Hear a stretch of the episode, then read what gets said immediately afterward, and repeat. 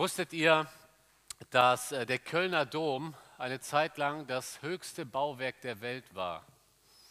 Äh, und zwar genau vier Jahre lang, von 1880 bis 1884. Darauf sind wir Kölner natürlich äh, vielleicht sogar ein bisschen stolz. War der Kölner Dom mit seinen 157 Metern auf dem ersten Platz in der Liga der höchsten Bauwerke. Er wurde dann von dem Washington Monument von diesem Platz verdrängt. Heutzutage, wenn man sich mal die Liste anschaut, der höchsten Gebäude in der Welt, spielt der Kölner Dom überhaupt keine Rolle mehr. Aber interessant ist, dass gerade äh, die sieben größten Gebäude der Welt allesamt in den letzten acht Jahren gebaut wurden oder in den letzten zehn Jahren. Und das ist sehr, sehr interessant. An erster Stelle steht unübertroffen der Burj Khalifa Turm in Dubai. Wir kennen diesen Turm, 828 Meter, äh, ragen da aus der Sandwüste empor. Das ist so ungefähr fünfmal Kölner Dom. Ähm, dagegen sehen die Wolkenkratzer daneben ja wie Spielzeuge aus, wenn wir uns das Bild einmal genauer anschauen. Dieser Turm ist ein Sinnbild für den menschlichen Größenwahn. Ja, was der Mensch alles kann. Äh, das trifft sicherlich nicht nur auf Bauten zu, sondern auch auf andere ähm, Experimente, auf andere Forschungsergebnisse. Wenn man sowas beobachtet und sich so auch eine Entwicklung äh, anschaut, stellt man sich ja irgendwie die Frage, wohin soll das noch gehen? Hat der Mensch scheinbar fast unbegrenzte Möglichkeiten? Das letzte Thema lautet der Abschied vom Größenwahn. Der Abschied vom Größenwahn. Wir möchten die Kapitel 10 und 11 zusammen uns anschauen, weil diese beiden Kapitel sehr, sehr eng zusammengehören. Zeitlich gesehen, das ist interessant, das wusste ich auch lange Zeit nicht, zeitlich gesehen kommt eigentlich Kapitel 11 vor Kapitel 10. Zeitlich gesehen. Denn sonst haben wir ein Problem mit dem Text. Schaut mal, hier in Kapitel 10 ist davon die Rede, dass es mehrere Sprachen gibt. Ja? Vers 5, je nach ihrer Sprache. Also es gab mehrere Sprachen. Das gleiche sehen wir in Vers 20 wieder. Es gibt mehrere Sprachen. Und in Vers 31, es gibt mehrere Sprachen. Und am Anfang von Kapitel 11 heißt es ja, alle hatten eine Sprache. Es gab nur eine Sprache. Und dann kommt ja erst die Sprachverwirrung. Und in Kapitel 10 gibt es mehrere Sprachen. Das heißt, Kapitel 10 ist zeitlich nach Kapitel 11. Das müssen wir wissen. Ein weiterer Hinweis ist eben in Kapitel 10, dass das Land geteilt wurde. Das kann man unterschiedlich auslegen, aber es macht am meisten Sinn, hier in Kapitel 10 den Hinweis auf die Zerstreuung, die durch den Turmbau zu Babel ähm, eingetroffen ist, zu sehen. Das ist wichtig, dass wir das sehen. Zeitlich gesehen kommt Kapitel 11 mit dem Turmbau zu Babel vor Kapitel 10. Das heißt, wie genau ist das Verhältnis dieser beiden Kapitel zueinander? Schaut mal, normalerweise wird ein Ereignis erstmal geschildert und dann die Auswirkungen. Ja? Hier ist es genau umgekehrt. Hier werden erst die Auswirkungen genannt. Die Menschheit hat sich zerstreut. Und dann Kapitel 11, was war eigentlich der Grund dafür, dass sich der Mensch zerstreut hat? Also genau andersrum. Deswegen müssen wir hier so ein bisschen mal andersrum denken. Aber wir schauen uns zunächst einmal in Kapitel 10 die Zerstreuung der Menschheit an. Da heißt es in Vers 1, und dies ist die Geschlechterfolge der Söhne Noahs, Sem, Ham und Japhet. Ihnen wurden Söhne geboren nach der Flut. Also wir haben es hier in Kapitel 10 wieder einmal mit einem Stammbaum zu tun. Hatten wir jetzt auch an einigen Abenden mittlerweile. Und ähm, in diesen 32 Versen wird uns geschildert, wie hat sich denn der Mensch nach der Flut entwickelt. Ihr Lieben, ich habe nicht vor, jetzt jeden einzelnen von diesen 32 Versen mit euch zu besprechen. Da sind wir tatsächlich erst um halb elf hier draußen. Kapitel 10 nur im kurzen Überblick aber das ist das Setting für Kapitel 11. Kapitel 10 lässt sich in drei Teile teilen, die Nachkommen Japhets, die Nachkommen Hams und die Nachkommen Sems. Interessanterweise finden wir in dieser Auflistung, normalerweise werden in einem Stammbaum ja immer Personen genannt, richtig? Hier werden aber nicht nur Personen genannt, hier werden auch schon Völker genannt. Ja, da ist von Amoritern die Rede, das ist ja kein Name. Es sind direkt die die Völker, die eben von dem entsprechenden Sohn Noahs entstanden sind. Das heißt, das eigentliche Kapitel, das eigentliche Anliegen dieses Kapitels ist nicht einfach nur ein Stammbaum, sondern eine Völkertafel.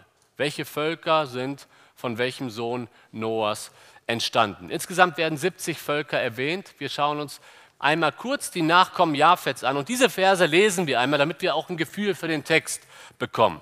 Die Verse 2 bis 5.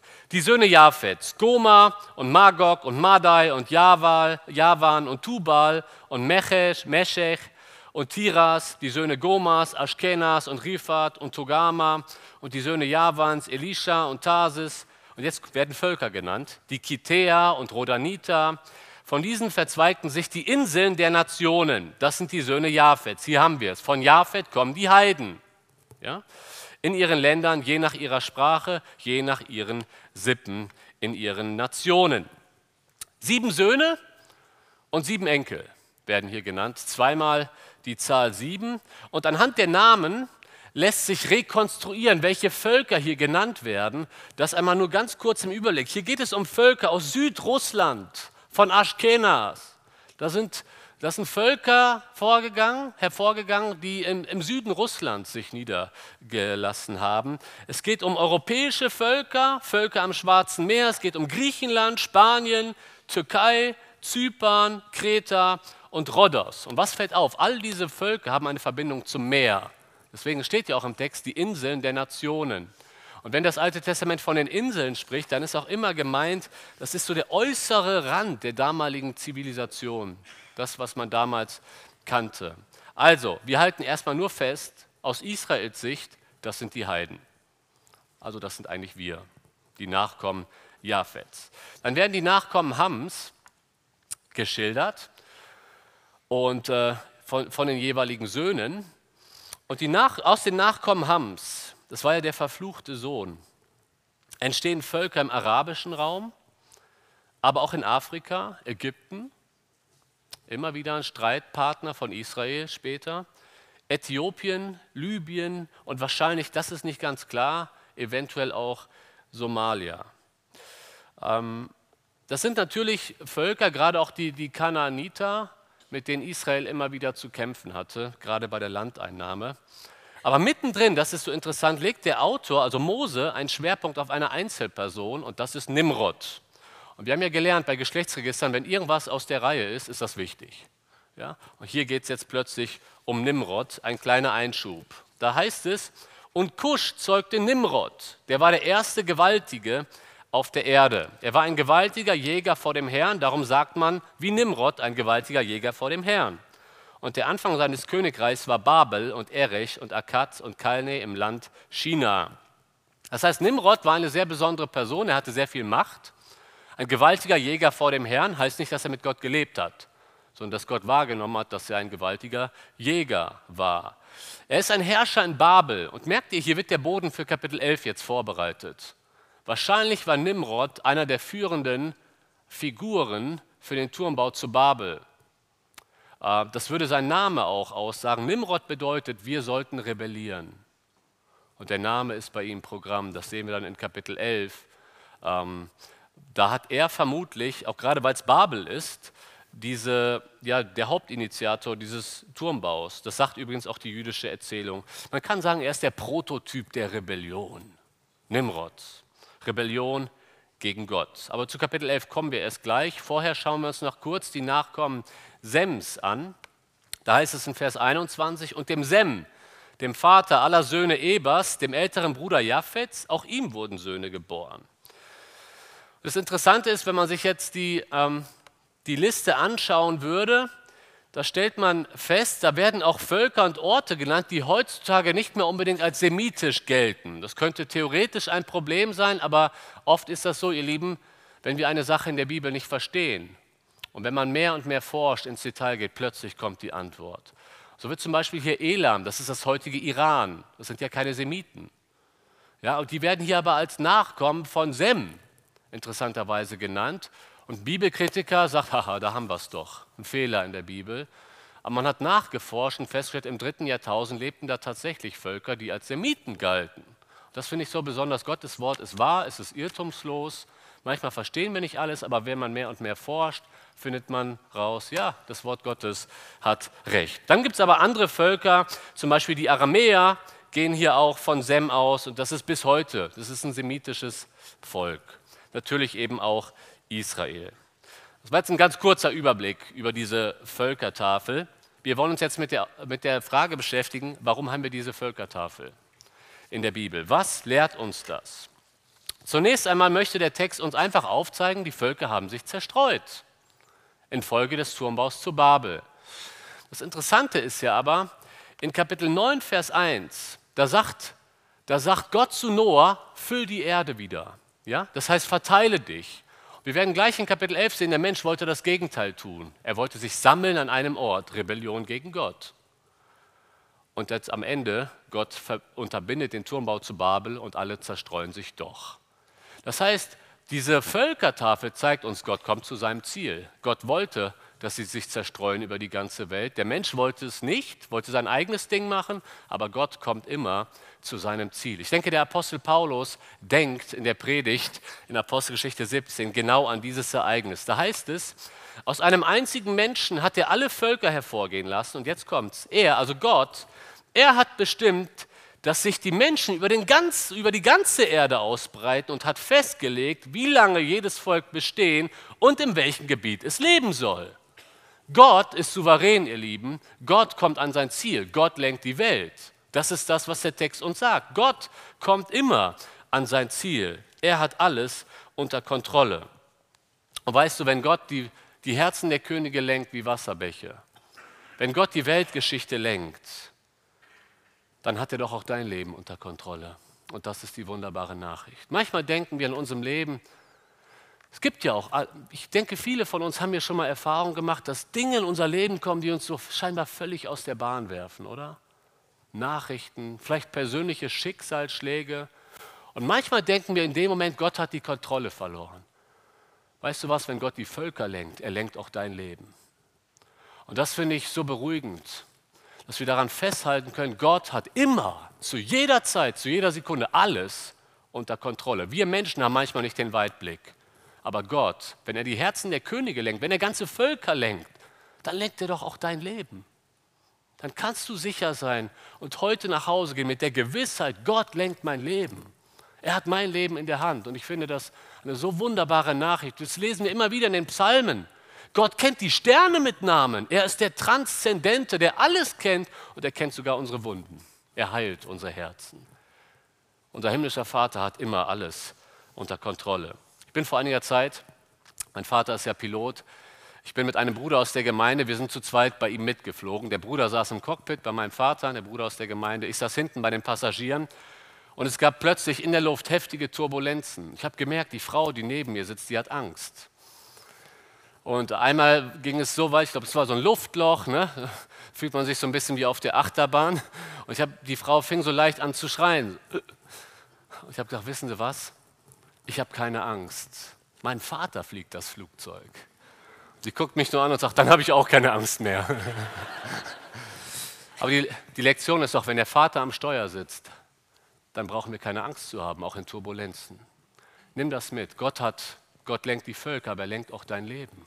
Er hat dein Leben in seiner Hand. Das ist eine so wunderbare Nachricht. Wir haben einen Herrn, der unser guter Hirte ist, der bei uns ist. Er geht mit uns auch durchs finstere Tal, aber er ist da. Und er hat alles in seiner Hand. Eine wunderbare Botschaft hier aus der Völkertafel. Gott ist souverän. Es gibt noch einen anderen Aspekt, den wir aus dieser Völkertafel lernen. Ich muss zugeben, er ergibt sich indirekt. Aber ab Kapitel 12, also nur zwei Kapitel weiter, beginnt die Geschichte mit Israel. Und da bekommt Abraham die Verheißung, Israel soll ein Licht sein für die Heiden. Das heißt, der Missionsauftrag befindet sich bereits im Alten Testament, nicht erst in Matthäus 28. Israel sollte die Heiden missionieren, dass sie Gott kennenlernen. So, jetzt stellen wir uns das mal vor. Mose hat ja das erste Buch Mose geschrieben, daran glaube ich. Und er schreibt, und wer liest es zuerst? Das erste Buch Mose. Ja, die Israeliten zur Zeit von Mose. Und Sie sehen in Kapitel 12 Ihren Auftrag, wir sollen die Völker missionieren. Da stellt sich doch die Frage, wer sind die Völker? Kapitel 10. Kapitel 10 ist die Missionstafel für Israel. Das sind all die Völker und für die sollt ihr ein Licht sein. Versteht ihr? Deswegen sehen wir in Kapitel 10 nicht nur eine Völkertafel, wir sehen darin nicht nur ein Geschlechtsregister, wir sehen darin einen Missionsauftrag. Das sind die Völker, die missioniert werden müssen. Und das sehen wir genauso im Neuen Testament. Gott hat immer ein Anliegen für alle Völker. Gott hat nicht nur ein Anliegen für die Deutschen. Gott hat nicht nur ein Anliegen für die Menschen, die aus unserem kulturellen Umfeld kommen. Gott sieht immer die ganze Welt. Gott denkt so viel größer als ich und du vielleicht manchmal. Und wir sehen hier, Gott möchte, dass die fernsten Heiden, die Inseln am Ende der Welt, die fernen Heiden, dass sie von ihm hören. Die Frage ist, wenn Gott so sehr immer die Welt im Blick hat, wenn er die fernen Heiden retten möchte, inwiefern trägt dein Leben dazu bei, dass die Heiden das Evangelium hören, dass Menschen, die Gott noch nicht kennen, das Evangelium hören. Ich bin vor einiger Zeit auf ein interessantes Zitat gestoßen. Die wahre Größe einer jeden Gemeinde besteht nicht darin, wie viele Besucher sie anzieht, sondern wie viele Missionare sie aussendet. Die wahre Größe einer jeden Gemeinde besteht nicht darin, wie viele Besucher sie anzieht, sondern wie viele Missionare sie aussendet. Ich muss an uns in Köln denken. Der Raum ist wie bei euch auch am Sonntag voll. Aber wir haben nicht allzu viele Missionare. Und ich bete dafür, dass wir anfangen auszusenden, ein nach den anderen. Nach Pakistan, in den Sudan, nach China, nach Deutschland, in die Nachbarschaft, nach Papua-Neuguinea, in den Jemen. Gott sieht immer die ganze Welt. Und deswegen müssen wir immer die ganze Welt sehen. Ja, es beginnt in der Nachbarschaft. Vor unserer Haustür beginnt Missionsfeld. Aber auch immer in der ganzen Welt. Deswegen stell dir die Frage, wie kann ich, wenn Gott die Völker so sehr liebt, dass er Israel einsetzt als Licht für sie, inwiefern trägt dein Leben dazu bei, dass die Völker auch auf anderen Kontinenten, das Evangelium hören. Es braucht Gebet, es braucht Mitarbeiter, es braucht Finanzen. Inwiefern erfüllst du Matthäus 28, den Missionsauftrag in deinem Leben? Kapitel 10 ist nicht nur eine Völkertafel, sie ist eine Missionstafel für Israel und damit auch für uns. Jetzt kommen wir zurück zu den Völkern. Sie werden zerstreut. Wenn wir Kapitel 11 noch nie gelesen hätten, müssen wir uns jetzt die Frage stellen, okay, was ist der Hintergrund? Wieso werden sie zerstreut? Und dazu kommen wir jetzt. Kapitel 11, jetzt sind wir beim Turmbau zur Babel angelangt. Der Grund für die Zerstreuung. Am Anfang wird uns erstmal so der Ausgangszustand beschrieben. Und die ganze Erde hatte ein und dieselbe Sprache und ein und dieselben Wörter. Und es geschah, als sie vom Osten aufbrachen, da fanden sie eine Ebene im Land China, also nicht China, sondern China, und ließen sich dort nieder. Die Welt sprach eine gemeinsame Sprache.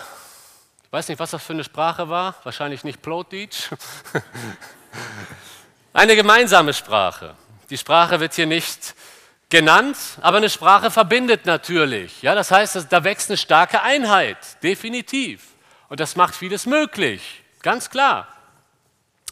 Und äh, der Mensch tut sich zusammen und er möchte in China seinen Lebensmittelpunkt aufbauen, obwohl Gott eigentlich gesagt hat, ihr sollt euch verteilen. In Vers 3 werden dann die Vorbereitungen beschrieben, also eine, eine bautechnische Anleitung. Vers 3. Und sie sagten einer zum anderen, wohlan, lasst uns Ziegel streichen und hart brennen. Und der Ziegel diente ihnen als Stein und der Asphalt diente ihnen als Mörtel. Also der Mensch macht hier die nächste revolutionäre Erfindung. Wir haben uns schon in Kapitel 4 angeschaut, technische Fortschritte. Und hier geht es weiter. Schaut mal, wenn du von Naturstein, wenn du an Naturstein gebunden bist, dann bestimmt das Rohstoffaufkommen in der Gegend, wo du wohnst, wie viel du bauen kannst. Richtig? So viel Stein eben da ist. Aber wenn du lernst, Ziegel zu bauen, dann bist du nicht mehr eingeschränkt. Dann kannst du bauen und bauen und bauen weil du kannst es immer weiter herstellen. Und genau das erfindet der Mensch. Hier wird ein Wort mit Asphalt auch wiedergegeben, das ist der Mörtel. Das heißt, die Verbindung von Ziegel und Asphalt, damit kann der Mensch jetzt Wände bauen, die viel stabiler sind als Lehmwände. Das lernt der Mensch. Und diese Erfindung lässt jetzt in den Menschen kühne Pläne aufkommen lassen. Da heißt es dann in Vers 4, und sie sprachen, wohlan, wir wollen uns eine Stadt und einen Turm bauen und seine Spitze bis an den Himmel so wollen wir uns einen Namen machen, damit wir uns nicht über die ganze Erde, die ganze Fläche der Erde zerstreuen. Also wir würden sagen, der Mensch denkt groß. Think big. ist heute so das Motto äh, der Menschheit, nicht nur in Amerika. Eine Stadt schafft natürlich Sicherheit. Und der Mensch möchte sich seine eigene Sicherheit, unabhängig von Gott, auf der Erde aufbauen. Der Turm wird in der Bibel, ein Turm wird häufig in der Bibel auch als Symbol des Stolzes gesehen. Und das war hier definitiv der Fall. Sie sagen, der, die Spitze des Turms soll bis an den Himmel gehen. Ich weiß nicht, ob sie wirklich dachten, dass sie bis zum Himmel bauen können. Vielleicht ist das auch eine Übertreibung, denn wir sehen das auch bei den Kundschaftern, die aus, Kana, äh, aus, aus dem Land Kanaan zurückkommen. Sie sagen auch, ein Volk größer und höher gewachsen als wir, Städte groß bis an den Himmel befestigt. Ja, das ist eine, eine gewisse Bildersprache. Die Mauern waren sehr hoch. Ja. Deswegen, ob die wirklich dachten, sie bauen jetzt bis zum Himmel, weiß ich nicht. Aber sie wollten einen sehr hohen Turm bauen mit einer doppelten Zielsetzung, eine doppelte Absicht. Wir wollen uns einen Namen machen. Ja, wir wollen berühmt werden, kann man auch sagen. Und wir wollen nicht zerstreut werden. Noch einmal, Gott wollte, dass der Mensch sich verteilt, aber der Mensch denkt hier in seinen eigenen Kategorien. Ich will mein eigener Gott sein. Das sehen wir immer wieder in den ersten Kapitel. Der Mensch denkt, wir können auch ohne Gott. Wir sind doch intelligent. Wir können jetzt sogar massive Bauwerke bauen. Wir schaffen es ohne Gott.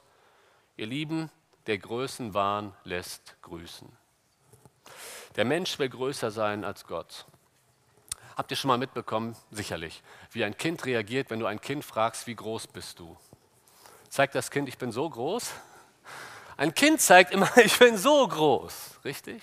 Ein Kind will sich größer machen, als sich ist, und wir schmunzeln darüber, ist ja auch irgendwie süß.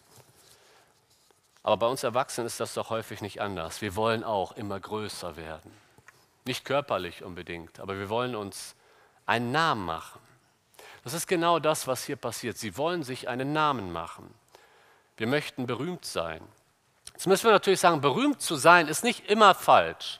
Denn Gott verheißt Abraham, ich will dir einen großen Namen machen. Aber da geht die Initiative von Gott aus. Gott sieht Abraham und er segnet ihn und sagt, ich werde dich berühmt machen. Einen großen Namen. Ja, manchmal schenkt Gott es, dass Personen im Mittelpunkt stehen, aber sie haben es sich nicht selber ausgesucht. Gott hat es ihnen gegeben. Berühmt zu sein ist nicht immer falsch. Aber hier, hier, ich meine, Abraham baute ja auch keinen Altar für seinen Namen, er baute einen Altar für Gottes Namen. Aber sie wollen sich hier einen Turm bauen, einfach nur, damit sie Ansehen genießen, damit sie Ruhm genießen. Ich meine, wenn du so einen Turm baust, dann machst du dich ja irgendwie auch unsterblich.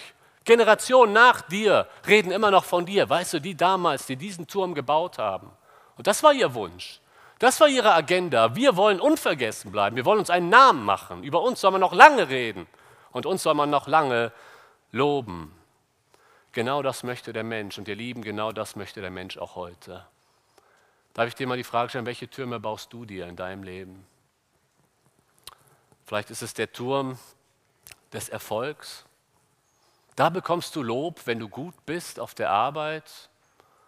Es ist ein Segen, wenn wir auf der Arbeit Lob bekommen, versteht mich nicht falsch. Aber wenn das unser Ziel ist, ich mache alles, um Lob zu bekommen, da wollen wir uns einen Turm bauen.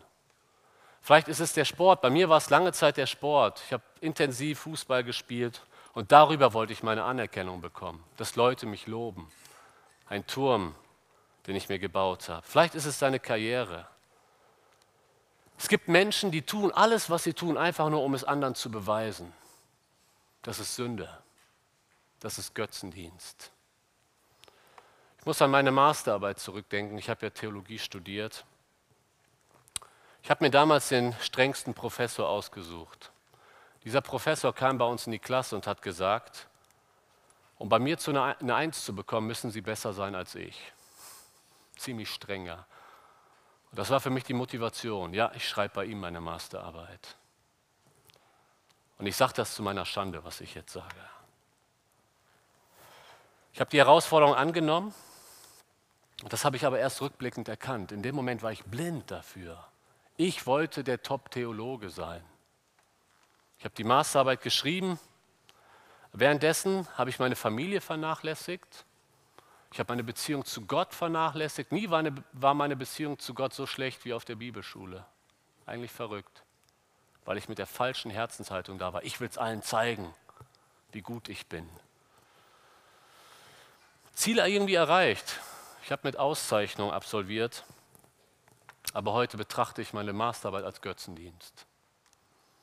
Ich bin dankbar für mein Studium. Ich darf das verwenden, was ich gelernt habe. Es hängt nicht mit der Schule zusammen. Ich will auch nicht sagen, akademisches Studium ist falsch. Das will ich damit überhaupt nicht sagen. Ich will sagen, meine Herzenshaltung war falsch.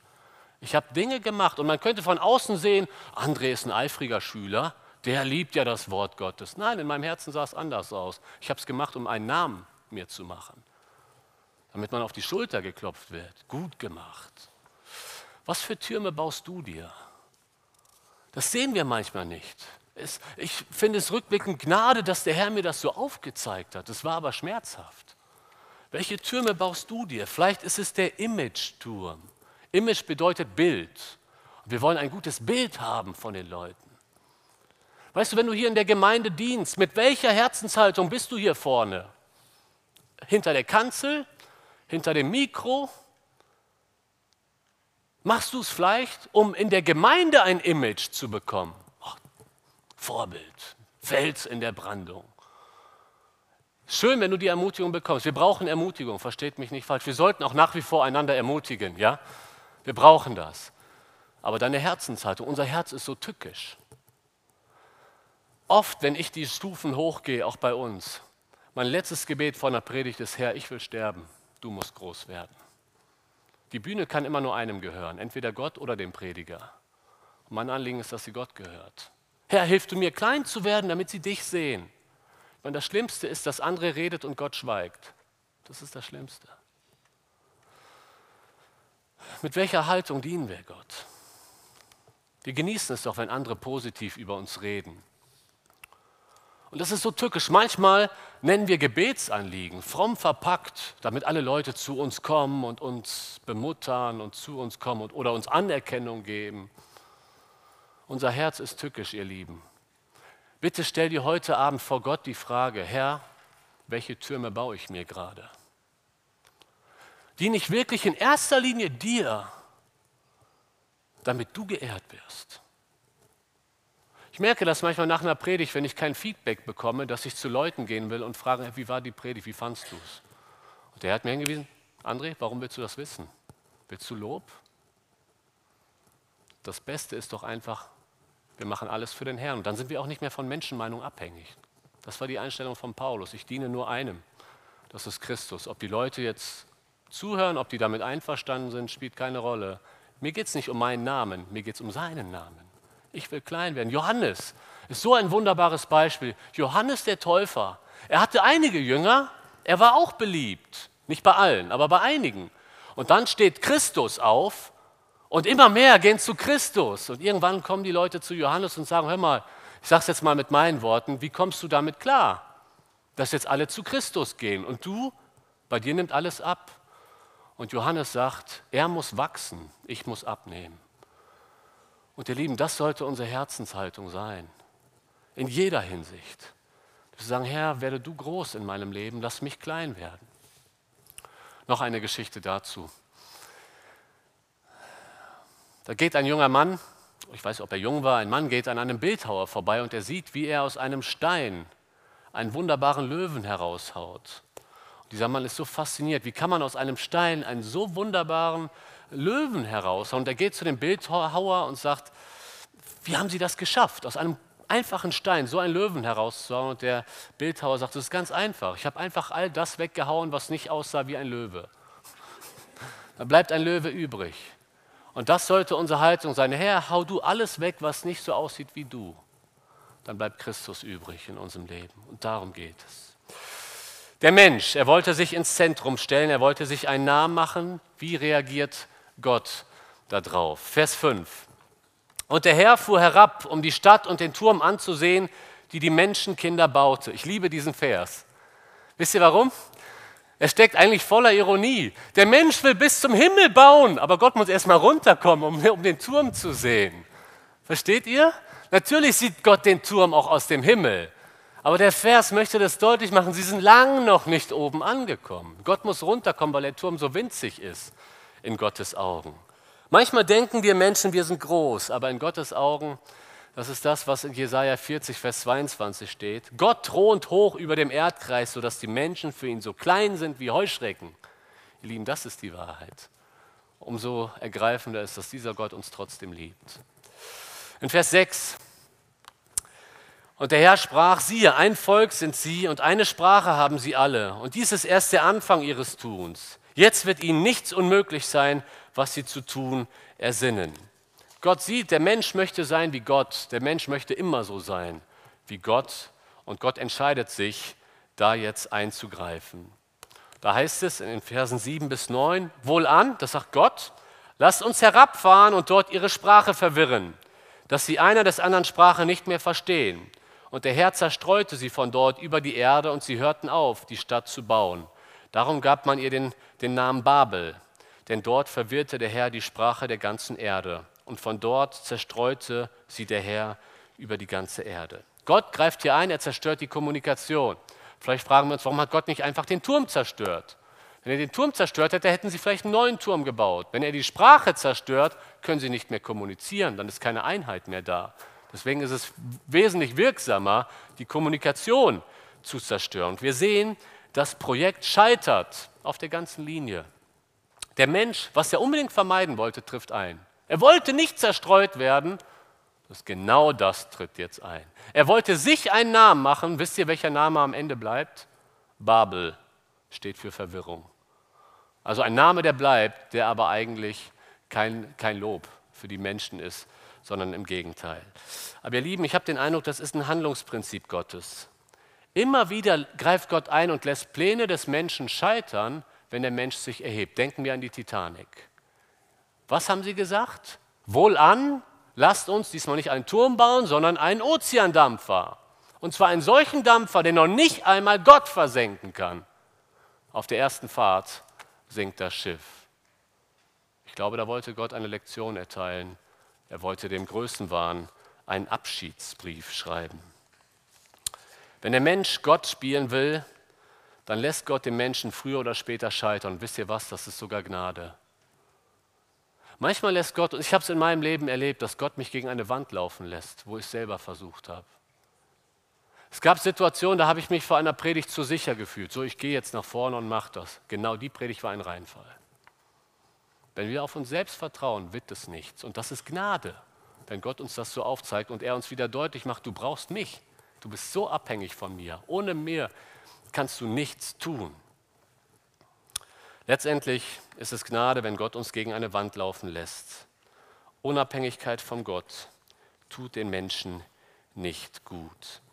Das ist das, was ich dir mitgeben möchte. Das ist eigentlich die Essenz aus 1. Mose 1 bis 11. Der Mensch versucht ständig zu sein wie Gott und er scheitert. Echtes, erfülltes Leben gibt es nur in der Abhängigkeit von Gott. Wenn du gerade dabei bist, deinen eigenen Lebenstraum zu verwirklichen, wenn du deine Ziele verfolgst, wenn du deine Wünsche und Träume hast für die Zukunft und Gott ausklammerst, wirst du scheitern.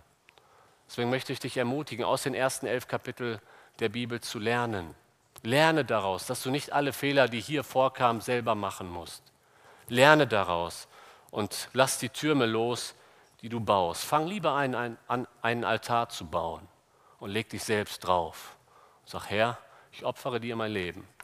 Mach du mit mir was du willst. Amen.